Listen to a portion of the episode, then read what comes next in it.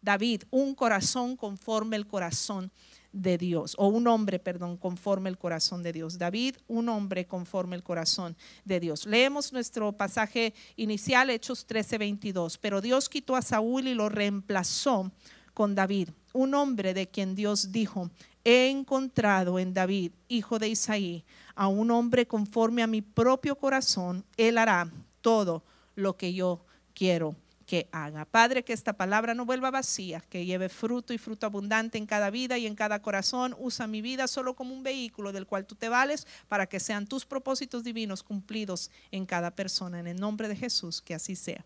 Amén.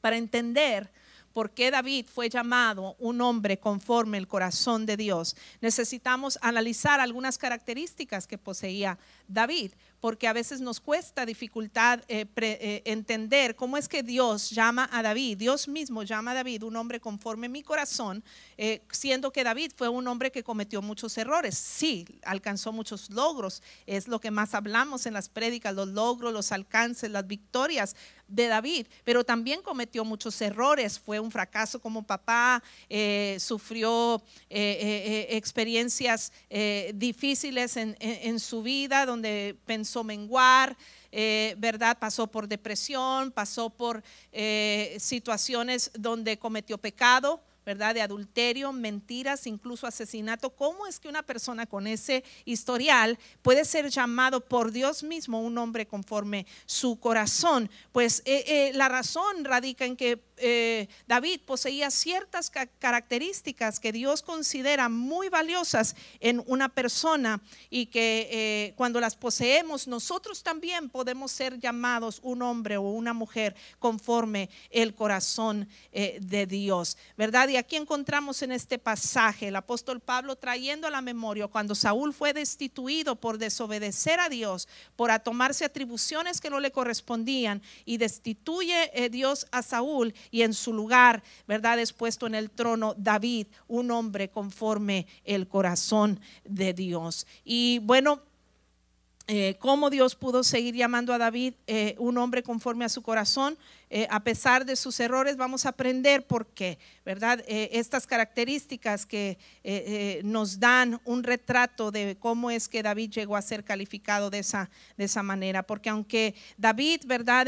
a lo largo de su vida, si la examinamos, David fue un retrato de éxito y fracaso. El registro bíblico destaca el hecho de que David estaba lejos de ser perfecto, pero lo que hizo David eh, ¿verdad?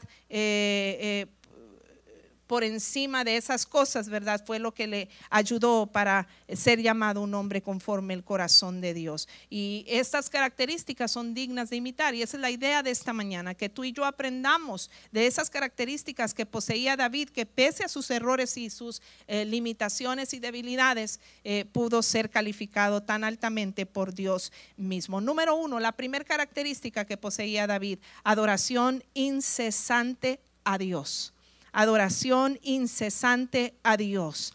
Es decir, era un adorador por naturaleza, un adorador constante, un adorador continuamente. David era un hombre conforme el corazón de Dios porque nunca dejaba de adorarle. Eh, es una de las características que más hablamos acerca de David. David, todo el mundo conocemos, era un músico, eh, era un compositor, ¿verdad? Era eh, alguien que disfrutaba de expresarle su alabanza, su adoración. Claro, nuestro estilo de vida entero debe ser una expresión de adoración a Dios, pero una forma tangible de expresar la adoración es a través de la música, a través del canto. Y, esto nos habla del corazón de adorador que tenía David. Muestra de ello es que eh, simplemente en el libro de los Salmos, porque Salmos hay a lo largo de la Biblia, eh, la palabra Salmos en griegos es alabanzas. Entonces, eh, eh, el libro de los Salmos es una colección de alabanzas, muchos de ellos himnos, poemas, ¿verdad? Acrósticos, cosas por el estilo, pero son obras de literatura para Dios. Y algunos salmos también se encuentran en otros libros de la Biblia, pero el libro, eh, la mayoría están compilados en 150 salmos que tenemos en el libro de los Salmos, valga la redundancia, en, en las Sagradas Escrituras. Pues más de la mitad de esos 150 salmos se le atribuyen a David Hay más de 70 que son 100% de David.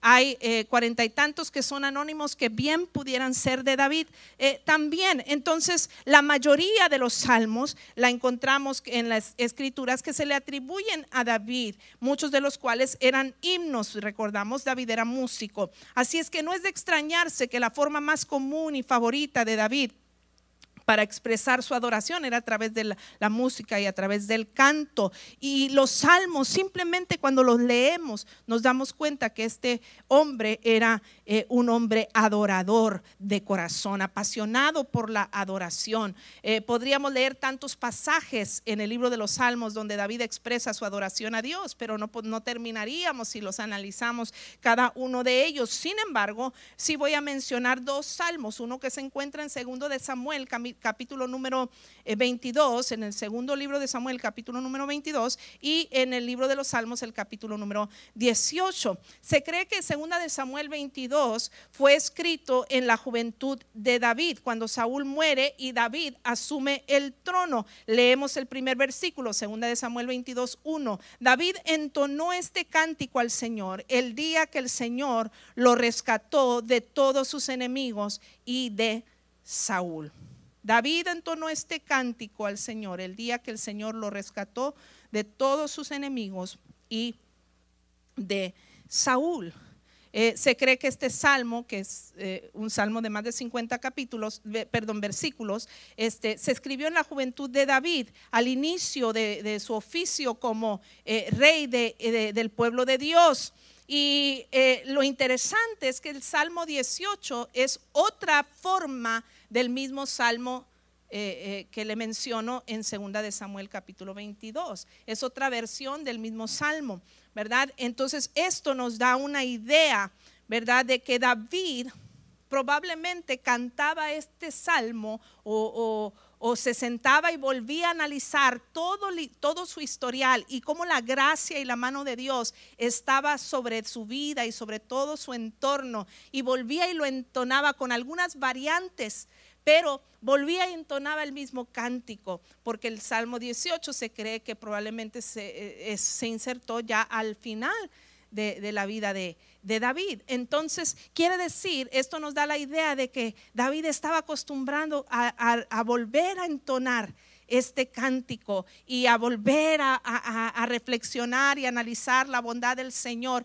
y darle adoración y alabanza. Eh, por esto, esto nos sugiere, ¿verdad? Que David era un adorador, no solamente de ocasional, no solamente cuando las cosas iban bien, porque muchos de los salmos los escribió cuando las cosas iban muy mal, pero eh, esto nos da una idea que su adoración no estaba limitada a su circunstancia, su adoración era verdadera, era genuina, y dice la Biblia que tales adoradores son los que Dios busca que le adoren. Este tipo de adorador es el que Dios busca. Tú y yo también podemos ser llamados hombres y mujeres conforme el corazón de Dios si adoptamos un estilo vida continuo de adoración a Dios. Dice segunda de Samuel 22, lo leo otra vez. David entonó este cántico al Señor el día que el Señor lo rescató de todos sus enemigos y de Saúl. Este salmo eh, también nos eh, da una idea o un resumen de los de cómo de por qué adoramos al Señor. Ya lo hemos mencionado en otras ocasiones. La adoración se hace a Dios primero por lo que él es, simplemente porque él merece nuestra alabanza y nuestra adoración. David adoraba a Dios por lo que él es. Leemos los versículos 2 al 4 de segunda de Samuel 22. Así el Señor es mi roca, mi fortaleza y mi salvador. Mi Dios es mi roca en quien encuentro protección. Él es mi escudo, el poder que me salva y mi lugar seguro. Él es mi refugio, mi salvador, el que me libra de, las, de la violencia. Clamé al Señor, quien es digno de alabanza y me salvó de mis enemigos. Eh, eh, eh, David dice, mi Dios es digno de alabanza por lo que Él es. Él es quien, Él es mi roca. Él es quien, él es mi fortaleza o mi lugar seguro. Él es mi libertador. Él es mi escudo. Él es mi salvador. Y tantas otras eh, cosas que eh, el salmista menciona a David, ¿verdad? A lo largo de este y otros salmos de lo que Dios es. Tú y yo podemos imitar ese ejemplo. Piense por un momento, porque a veces decimos, pues, ¿dónde empiezo a adorar a Dios? Empiece a reconocer y darle honra y alabanza eh, y, agradecimiento al Señor por lo que Él es, todo lo que Él representa, simplemente porque Él es soberano, está encima de todas las cosas, Él es digno de alabanza, porque Él es amor, porque Él es fiel, porque Él es verdadero, porque Él es bondadoso, porque Él es misericordioso, porque Él es compasivo, porque Él es torre fuerte, porque Él es refugio, porque Él es salvador, porque Él es sanador. Todo lo que Dios es es motivo para alabarle y para bendecirle. Dele una ofrenda de palmas en esta mañana por lo que Dios es.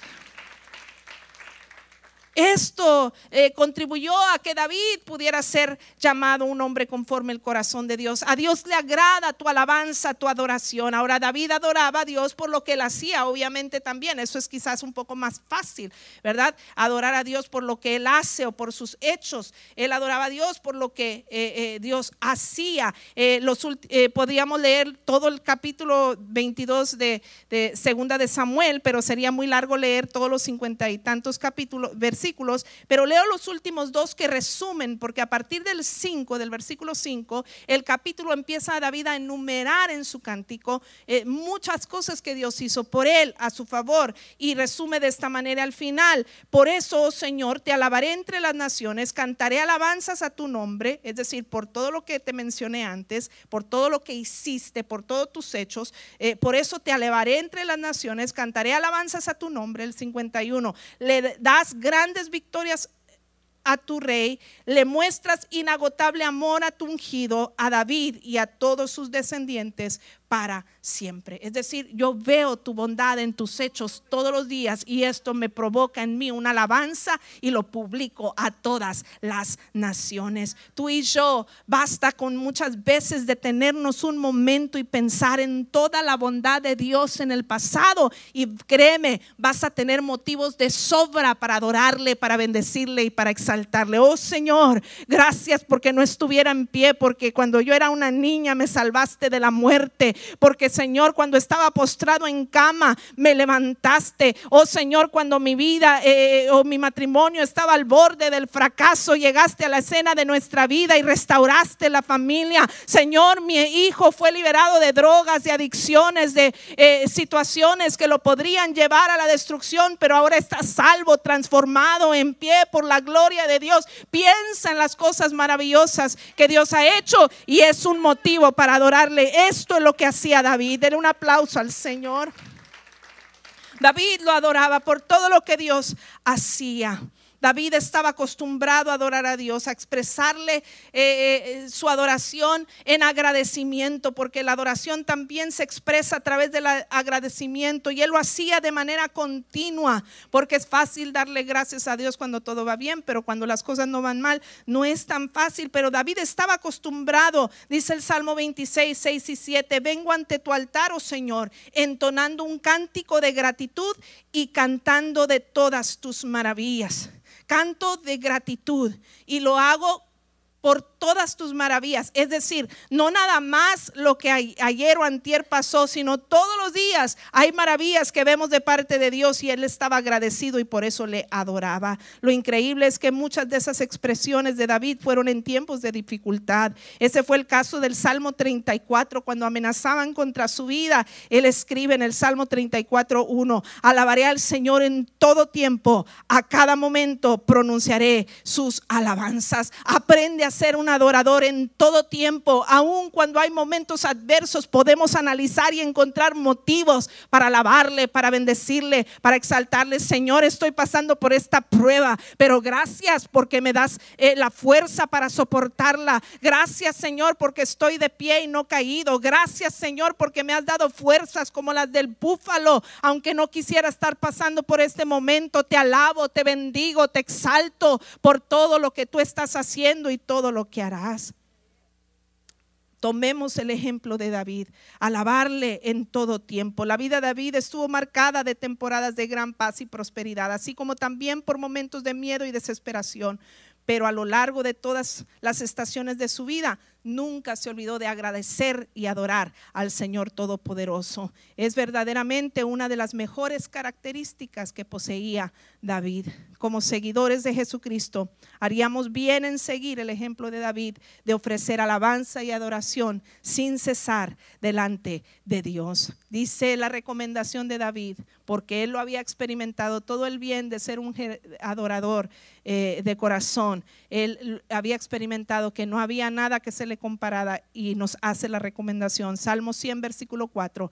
Entren por sus puertas con acción de gracias. Vayan a sus atrios con alabanza. Denle gracias y alaben su nombre. Y no se refiere nada más, entren a los atrios de estas cuatro paredes del templo, en donde tú puedas tener un momento de intimidad con Dios, de búsqueda de la presencia de Dios. Entra con acción de gracias. Antes de que le pidas algo, entra con acción de gracias, con eh, alabanza y con adoración, porque Él merece eso y mucho más.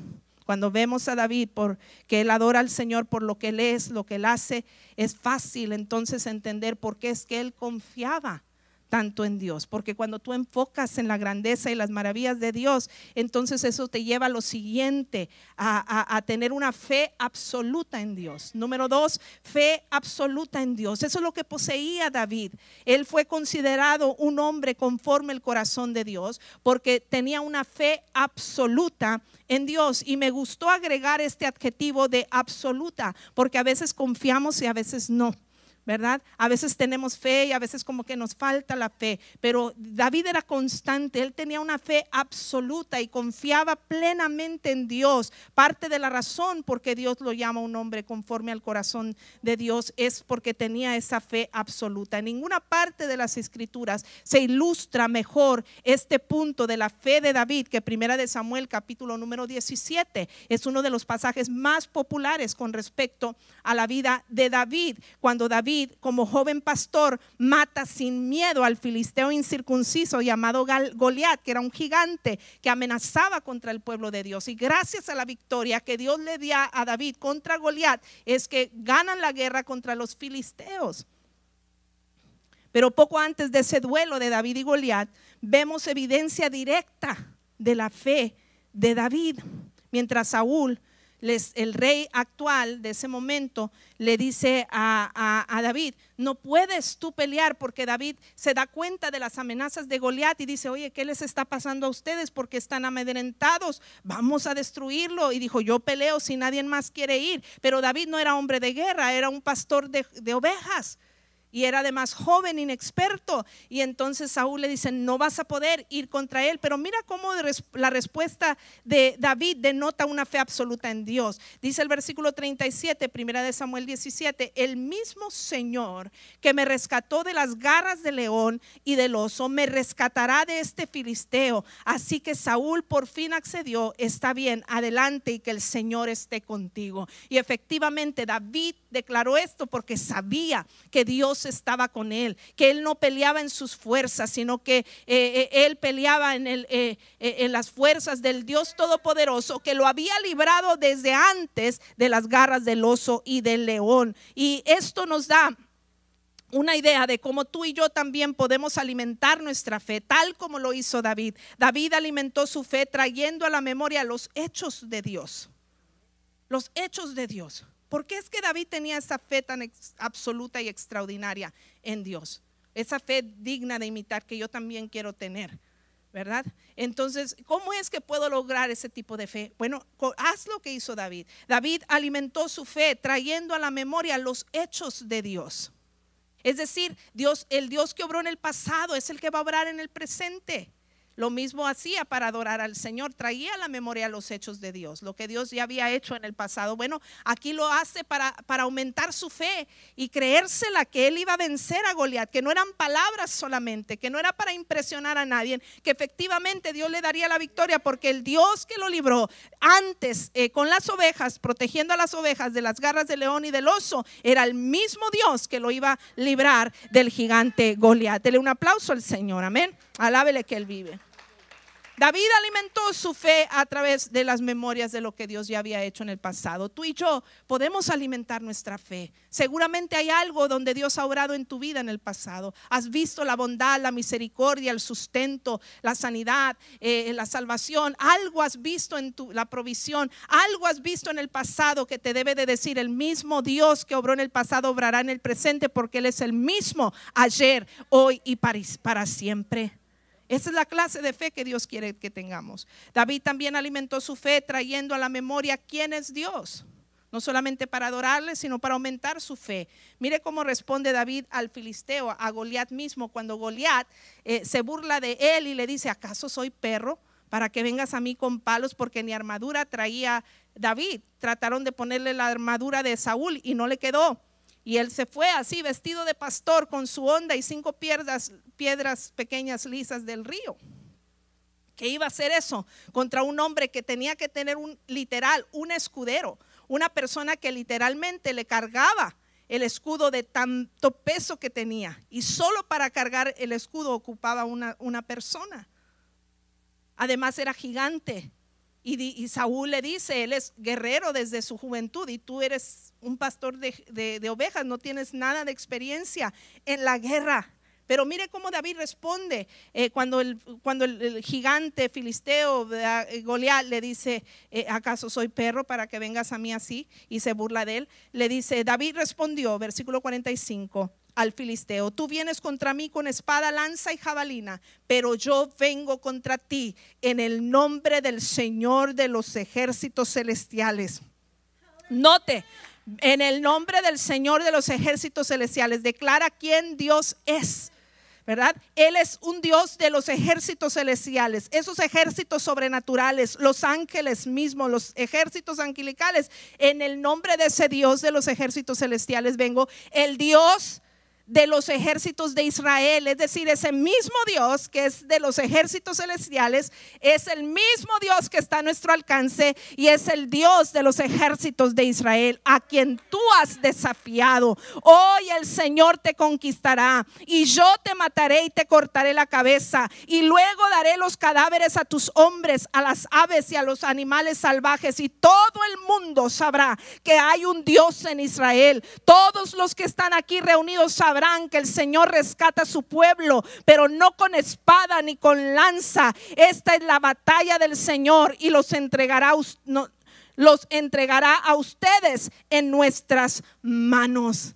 Eh, David sabía quién era su Dios. Amado hermano, a veces nosotros no obtenemos las victorias porque minimizamos a nuestro Dios, pero David obtuvo tuvo la victoria porque aunque humanamente y lógicamente él no iba a poder vencer a Goliat y mucho menos contribuir a, ganar la guerra, sin embargo la batalla dice no es mía, la batalla es del Señor. Él podría decir, porque oiga, eh, David venció a Goliat con una onda y una piedra, una sola piedra de las cinco que traía en el morral, la usó para darle a, a Goliat en el único parte descubierto de su cuerpo que era aquí en la frente. Entonces David quiere decir que era muy diestro con la onda. David estaba acostumbrado y era su arma, eh, eh, eh, él era diestro en, esa, en, ese instrumento que él utilizaba, que era la onda, quizás no muy sofisticado, pero él, él era muy diestro en ello. Él pudo haber dicho, te voy a matar por mi destreza con esta onda, porque yo puedo más con esta onda que tú con tu escudo y tu espada y tu lanza.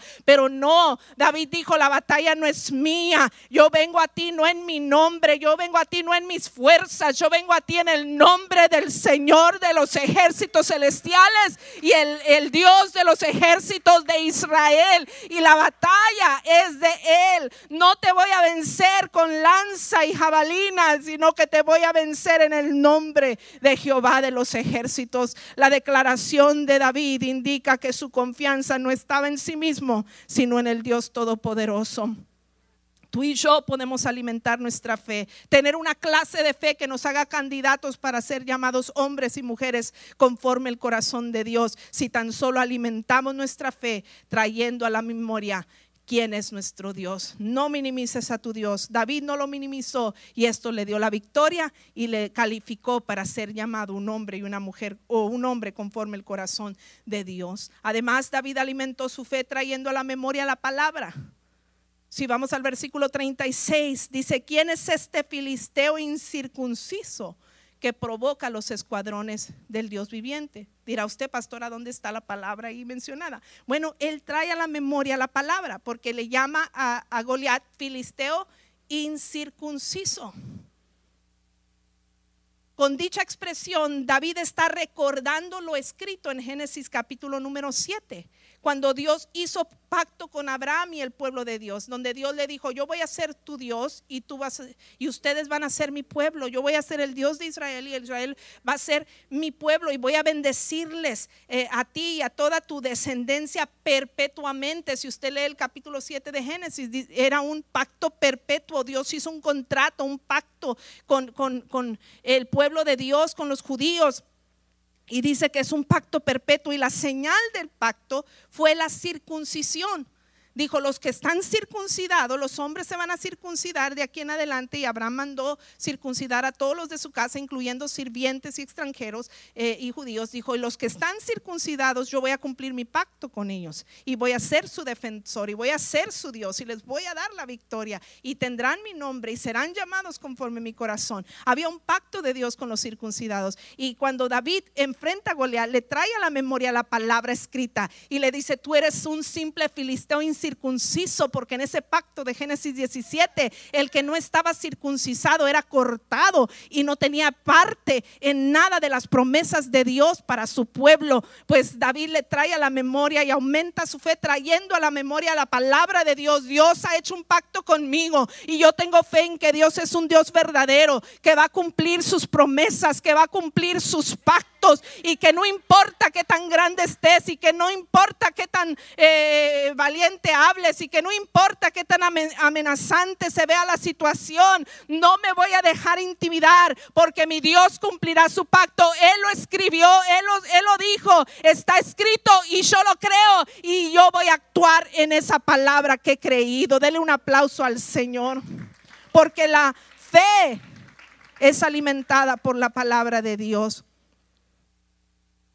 David era plenamente consciente que Dios tenía el control de su vida y tenía fe en que Dios lo libraría de un peligro inminente. De otra manera, él no hubiera salido eh, aventurarse a una situación potencialmente fatal si no estaba confiando en que Dios lo sacaría adelante. David supo desde el principio en su vida que debía confiar en Dios y que Dios eh, le respaldaría. Dicha confianza se llama fe y la fe agrada a Dios. Dice Hebreos 11:6, de hecho sin fe es imposible agradar a Dios. Todo el que desea acercarse a Dios debe creer que Él existe y que es que Él recompensa a los que lo buscan con sinceridad es la fe que agrada a Dios.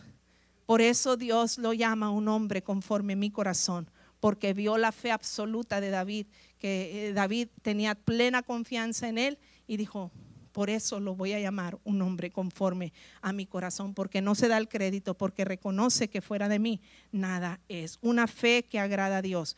Eh, es alimentada por la palabra. Dice Romanos 10, 17, así que la fe es por el oír, el oír la palabra de Dios.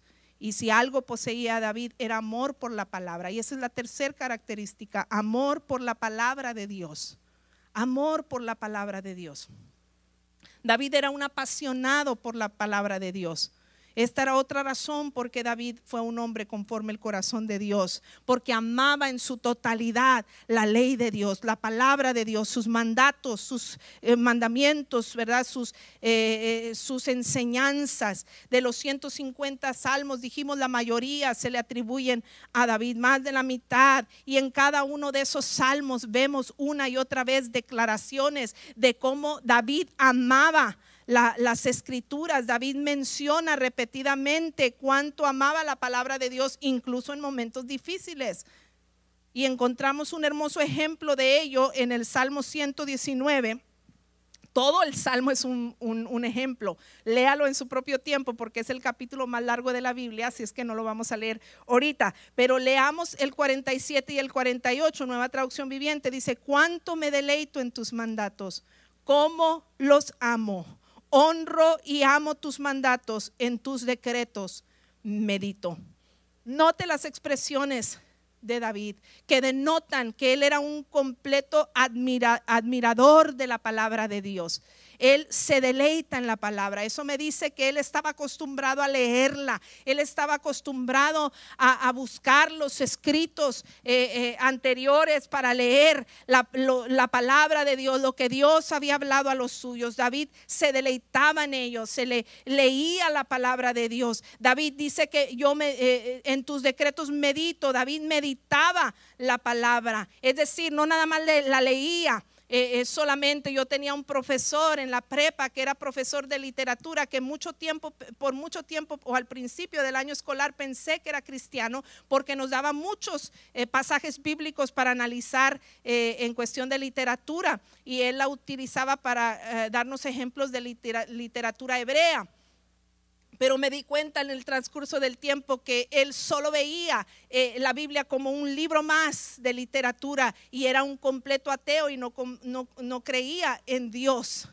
¿Verdad? Y al contrario, contradecía, ¿verdad? La palabra del Señor. Pero eh, David no solamente la leía, sino que meditaba en ella, la masticaba. ¿Qué es lo que esto implica para mi vida? ¿En qué forma esto me va a ayudar, me va a dirigir? Y gracias a la meditación diaria, Dios le otorgó a David entendimiento y sabiduría para ser líder del pueblo del Señor. Pero David no solo admiraba y meditaba la palabra, la estudiaba, la, analizaba, sino que la lleva al terreno de la práctica. David practicaba la palabra. De nada me sirve decir, ay, qué bonito, dice la Biblia. Ay, qué bonito predicó el pastor. Ay, qué bonitas palabras nos leyó de las sagradas escrituras. No se trata nada más de eso. Se trata de nada nos sirve si no llevamos esta palabra al terreno de la práctica. Y David aprendió el secreto de llevar al terreno de la práctica la palabra. ¿Por qué? Porque dicen este versículos que leíamos del Salmo 119, 47 y 48. Dice el 48, honro y amo, amo tus mandatos. Los honro. Es decir, no nada más los admiro, no nada más eh, eh, me causa eh, sentir bonito cuando leo estas palabras, yo las honro. ¿Y cómo las honras? Cuando las obedeces. ¿Cómo las honras cuando las llevas al terreno de la práctica? Y David honra los mandatos de Dios, es decir, él dice de sí mismo, yo los honro, es decir, los pongo en práctica, los obedezco. Es una, esa fue la diferencia entre Saúl y David. Leamos primera de Samuel 13, versículo 13 y 14.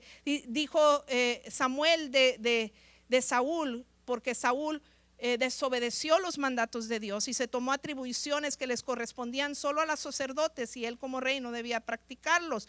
Y él hizo algo que no debía y Samuel, el, el profeta, le dice, qué tontería, exclamó Samuel. O sea, hiciste una tontería, otra versión dice locura. Dice, no obedeciste al mandato que te dio el Señor tu Dios. Si lo hubieras obedecido, el Señor habría establecido tu reino sobre Israel para siempre. Note eso. Dios dio una promesa que el reino de David iba a ser establecido por siempre. David es antepasado de Jesús. Y por eso eh, eh, eh, fue un, un, un reinado el de David perpetuo y para siempre. ¿Por qué? Porque de ahí vino Jesús, el Mesías que va a reinar finalmente por toda la eternidad. Pero note lo que le dicen a Saúl, tú hubieras sido ese, pero por tu desobediencia a la palabra, te has perdido esto. Dice, pero ahora tu reino tiene que terminar porque el Señor ha buscado un hombre conforme a su propio corazón. El Señor ya lo ha nombrado para ser líder de su pueblo, porque tú no obedeciste el mandato del Señor mientras la desobediencia destituye a un hombre, la obediencia establece a otro. Qué interesante cuando tú y yo nos apasionamos tanto por la palabra que no queda en palabras solamente o por una nos entra y por otra nos sale o nos sentimos tan románticos, qué bonito habló la palabra el pastor o qué bonita la enseñanza de esta mañana, sino que nos vamos más allá y la llevamos al terreno de la práctica. Allí es donde demostramos que en verdad amamos y estamos apasionados por la palabra de Dios. Cuando la llevamos al terreno de la práctica, mire la palabra habla de que la mujer debe sujetarse a su marido. Claro, el marido tiene que estar sujeto a Cristo, si no, no funciona, ¿verdad? Pero eh, yo me sujeto a mi esposo voluntariamente, ¿sabe por qué? Porque sé que mi esposo ha demostrado que él quiere el bien mío y el de mis hijos y de mi casa. Entonces, cuando esto sucede, no me escarga. Mire lo que dice la escritura en, eh, el eh, hablando de la palabra del Señor. Primera de Juan 5:3, amar a Dios significa obedecer sus mandamientos y sus mandamientos no son una carga difícil de llevar. ¿Cómo, pastora, que no es una carga difícil de llevar? Perdón, no lo es. Porque cuando yo pienso en Dios, mire, eh, un, hombre, de, una cabeza del hogar, un, marido, un hombre, eh, puede que no sea Dios su cabeza y, no esté procurando el bien de su casa, pero en el caso de nuestro Padre Celestial no tenemos que preocuparnos de eso. Él nos dice, yo tengo pensamientos de bien y no de mal para ustedes que me aman y que me temen. Él siempre va a tener tu mejor interés en mente. Entonces no tengo por qué temer, me puedo someter a sus mandatos confiando de que si Él me instruye algo es porque va a ser para mi beneficio, va a ser para bendición mía. Además, cuando lo hago estoy mostrándole amor, amor, amar a Dios, dice este versículo, significa obedecer sus mandamientos y sus mandamientos no son una carga difícil de llevar. Siempre que obedezcas la palabra de Dios, ganas su favor y te irá bien. Mi esposo siempre le decía a los niños, sobre todo de pequeños, les decía, siempre que me obedezca le irá bien. Siempre que me obedezca le irá bien. Como padres podemos decir eso, ¿verdad? Qué, gusto. Tener hijos obedientes. Cuando no, pues hasta con dolor y pena, pues les tenemos que limitar cosas, castigar, qué sé yo. Pero siempre que obedezcan, con gusto y con deleite los padres. Pues imagínese nuestro Padre Celestial. Por eso David fue llamado un hombre conforme el corazón de Dios, porque además de amar la palabra, de meditar en ella, de, de, leerla, de meditar en ella, también la llevaba al terreno de la práctica y esto le demostraba a Dios, este verdaderamente me ama de todo su corazón y por ende lo voy a llamar un hombre conforme a mi corazón. Conviértete tú también en un hombre conforme el corazón de Dios. Ama la palabra, apasionate por ella. Eh, eh, vamos a mostrarle que le amamos de esta, de esta manera, manera. Léela, medítala, aplícala. Mire, mi esposo y yo cuando estuvimos noviando, pues todavía no había internet, no había celulares, apenas empezaban a salir los celulares y pues era muy difícil tener uno, ¿verdad? Esos celulares que parecían pila de carro y, y lo traías colgando y pesaba una tonelada. Bueno, este, y bueno, yo soy de esa época, hermanos, aunque, aunque no parezca, pero soy de esa época, ¿verdad? Entonces no había, y, nuestra relación fue de larga distancia, ¿verdad? Yo vivía acá en Estados Unidos y él vivía en México, en, Ciudad Madero. Tamaulipas, entonces eh, era por teléfono todo, pero cuando estás enamorado, oiga, no nos interesaba cuánto nos iba a llegar de bill, porque era cuando todavía cobraban las largas distancias otra tarifa diferente y no nos interesaba cuánto nos iba a salir el bill, ¿verdad? Aunque después nos andábamos infartando con los biles que nos llegaban de teléfono, ¿verdad? Y los papás juntamente con nosotros, ¿verdad?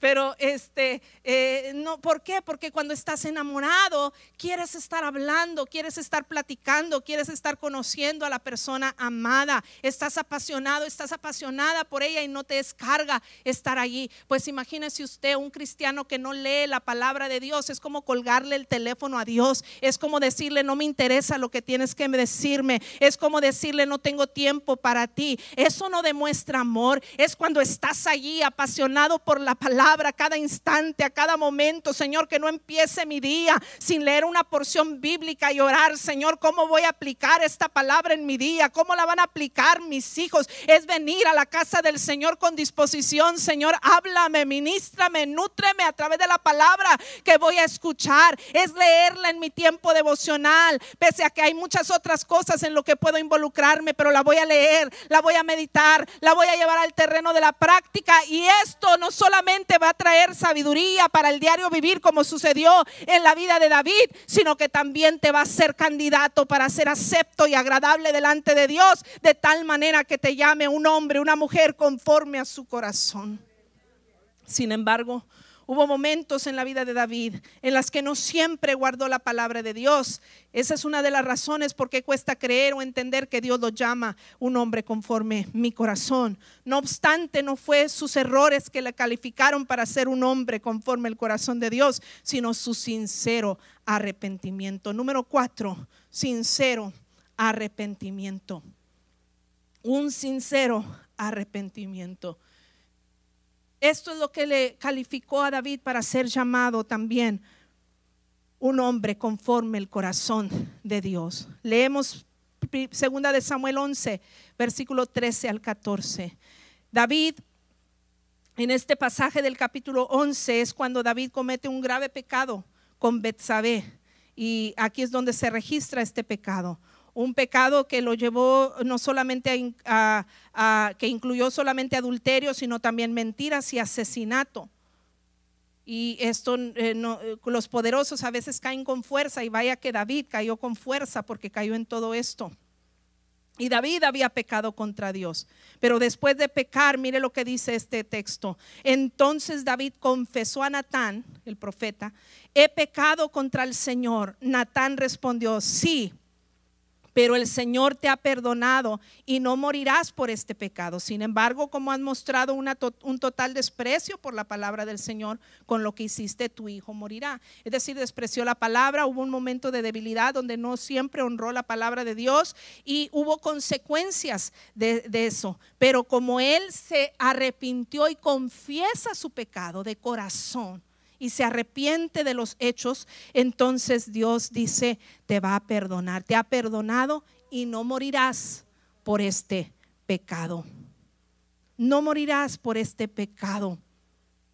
Aquí claramente la palabra de Dios nos dice que David se arrepiente. ¿Por qué? Porque confiesa su pecado, admite su error. Y esto le valió para recibir el perdón y no ser destituido ¿verdad? Del reino. Eso fue la, también la diferencia entre Saúl y David, porque Saúl nunca se arrepintió de sus errores. E incluso antes que admitir sus errores, prefirió suicidarse y morir por su propia espada y morir la muerte de un cobarde para no enfrentar sus errores. Pero David, esta fue la diferencia. Aunque también pecó, él admitió, confesó, sus errores. Pero admitir nuestro pecado y pedir perdón es solo la mitad de la ecuación. La otra mitad es arrepentimiento. Y arrepentimiento es una, es una vuelta, en, una de sus definiciones más simples, una, una vuelta de 180 grados. Es decir, voy en esta dirección y me doy un giro de 180 grados y empiezo a caminar en la otra dirección. Es decir, eh, eh, me siento pesar por el error y ahora enmiendo el error. Y David hizo esto. El Salmo 51 es la oración de arrepentimiento de David. Salmo 51, 1 y 2, no lo podríamos leer todo, pero léalo todo en su propio tiempo. Ten misericordia de mí, oh Dios, debido a tu amor inagotable, a causa de tu gran compasión. Borra la mancha de mis pecados. No trata de justificarse, admite, he pecado.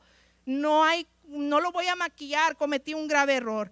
Dice, borra la mancha de mis pecados, lávame de la culpa soy culpable, lávame de la culpa hasta que quede limpio y purifícame de mis pecados tú y yo, si tomamos la misma actitud de arrepentimiento, sí, no somos perfectos, sí cometemos errores, a veces a sabiendas, a veces sin querer queriendo, pero la realidad es de las cosas es que si quieres ser un hombre o una mujer conforme el corazón de Dios, el arrepentimiento tiene que estar siempre a la orden del día. Y si tenemos un genuino arrepentimiento y nos humillamos y reconocemos nuestras faltas y le pedimos perdón a Dios y que nos ayude a superarlo, dice segunda de Crónicas 7:14, pero si mi pueblo que lleva mi nombre o sea, hay gente que ya conoce de Dios. Si mi pueblo que lleva mi nombre se humilla y ora y busca mi rostro y se aparta de su conducta perversa, es decir, arrepentimiento, se aparta de su conducta perversa, yo oiré desde el cielo, perdonaré sus pecados y restauraré su tierra. Dios quiere restituirte la posición que Él ha querido para ti de bendecirte, de ser un hijo de Dios, de ser llamado conforme a su corazón y todas las bendiciones que eso implica si tan solo nos arrepentimos de todo nuestro corazón. Eh, esto eh, será eh, o, contará a nuestro, favor, nuestro favor. David fue restaurado y aprendió su lección de tal manera que se preocupaba para estar siempre a cuentas con Dios. Dice el Salmo 139, versículo 23 y 24, examíname, oh Dios, y conoce mi corazón, pruébame y conoce los pensamientos que me inquieta, señálame cualquier cosa en mí que te ofenda y guíame por el camino de la vida eterna. Él decía constantemente, examíname, oh Dios. Examíname y si hay algo que no te agrada, Señor, eh, eh, eh, ayúdame a superarlo un arrepentimiento genuino, la intención de no volver a cometer los mismos errores. Incluso en otra ocasión el salmista David dice, líbrame de los que me son ocultos, es decir, aquellos pecados que cometo sin saber, sin darme cuenta también de ello, líbrame, porque quería estar a cuentas con Dios y esto denota un corazón genuinamente y verdaderamente y sinceramente arrepentido. El sacrificio, dice el Salmo 51, 17, el sacrificio que que si deseas es un espíritu quebrantado. Tú no rechazarás un corazón arrepentido y quebrantado.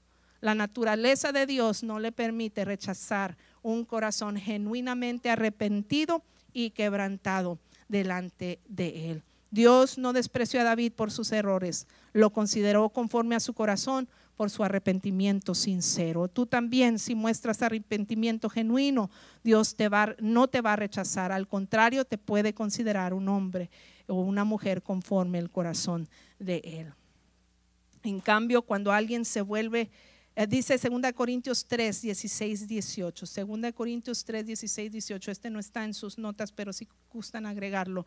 2 Corintios 3, 16, 18, en cambio, cuando alguien se vuelve al Señor, el velo es quitado. Así que todos nosotros a quienes nos ha sido quitado el velo podemos ver y reflejar la gloria del Señor. El Señor, quien es espíritu, nos hace más y más parecidos a Él a medida que somos transformados a su gloria, a su gloriosa imagen. Dios, cuando tú te arrepientes de corazón, y cuando tú te vuelves a Él a buscar su presencia, su rostro, se quita un velo y entonces te puedes ver como un reflejo en el, espejo. Y no eres Dios, pero eres un reflejo de la gloria de Dios. Te asemejas a Él. Y por eso podemos decir, eres un hombre, una mujer conforme el corazón de Dios.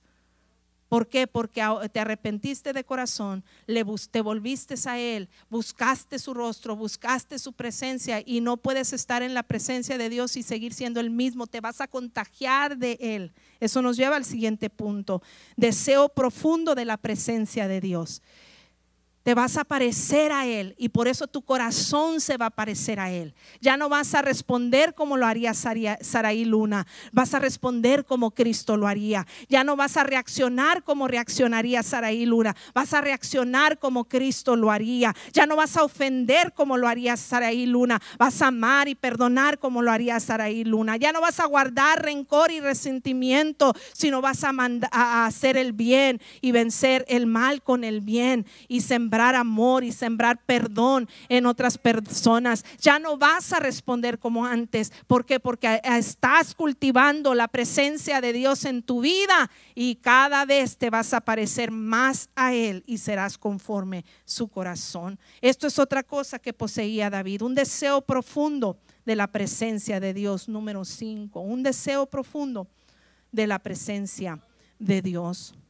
¿Y sabe cómo sabemos que David era un eh, cazador de la presencia de Dios, que dice eh, en uno de sus salmos, el Salmo 42, ¿verdad? Dice, como el siervo brama por las corrientes de las aguas, así clama por ti, oh Dios, el alma mía. Tengo sed, sed del Dios vivo, ¿verdad? Así, así como el siervo brama, el siervo, un venado, ¿verdad? Eh, va detrás de esas aguas que le van a satisfacer con esas ansias. Así dice, así se, se, puso ejemplo él. Así me siento como el venado que va desesperado para buscar esas aguas. Así me desespero yo por tu presencia. Así me desespero yo que, que, que no siga adelante si no tengo tu presencia. Si tu presencia, como dijo eh, Moisés también, no va conmigo, no me saques de aquí. Así era la búsqueda de David de la, de la presencia de Dios, su deseo profundo por la presencia de Dios.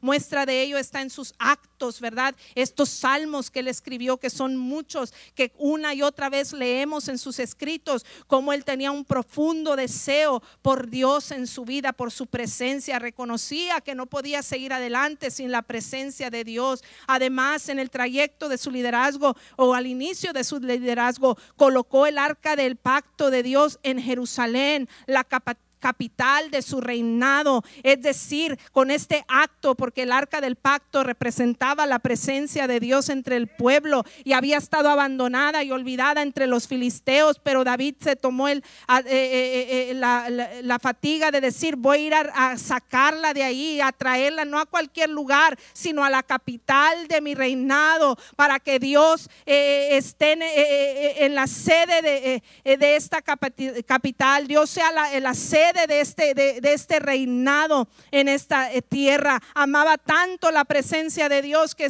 que quería estar lo más cerca posible de ella. Él operaba desde Jerusalén y en Jerusalén tenía que habitar según él la presencia del Señor. También él proporcionó un nuevo tabernáculo para albergar eh, el arca este reemplazo al tabernáculo de Moisés y, nos da una idea de que allí en el tiempo de David hubo un giro a la adoración verdadera en lugar de sacrificios y rituales. Él, él, hablaba de cultivar una relación y la presencia de Dios en la vida del ser humano. Y por eso proporciona un tabernáculo nuevo. Es decir, la presencia de Dios la amo, la aprecio tanto, la anhelo tanto que no puedo ponerla en cualquier lugar. Le voy a, a poner un tabernáculo nuevo, una nueva habitación digna de donde radique este inmueble que representaba la presencia de Dios. Además, como músico, compositor, promovió a otros músicos y, cantantes, promovió, al, eh, promovió entre el pueblo la adoración eh, eh, en todo tiempo.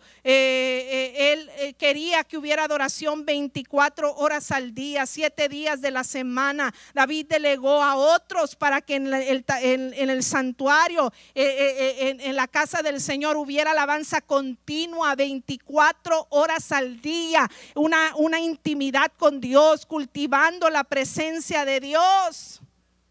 Sus hechos de David nos dicen que era, un, eh, que era un amante de la presencia de Dios. Planificó y financió el templo cuando Dios se negó a que David construyera el templo porque era un hombre de guerra, acumuló entonces, dijo, bueno, si no lo voy a construir yo, él acumuló materiales para que Salomón, su hijo, un hombre de paz, lo construyera a Jehová y le diera una habitación digna a la presencia de Dios.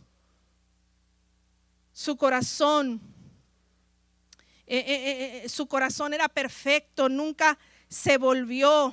Una versión, la dice que, el, eh, que era un de corazón perfecto David. ¿Por qué? Porque nunca se volvió a la idolatría. Nunca cometió errores y los cometió graves, pero jamás dijo, ah, qué vergüenza que ya no puedo tener comunión con Dios y me voy a ir a adorar a otros dioses. O nunca se fue a practicar la idolatría.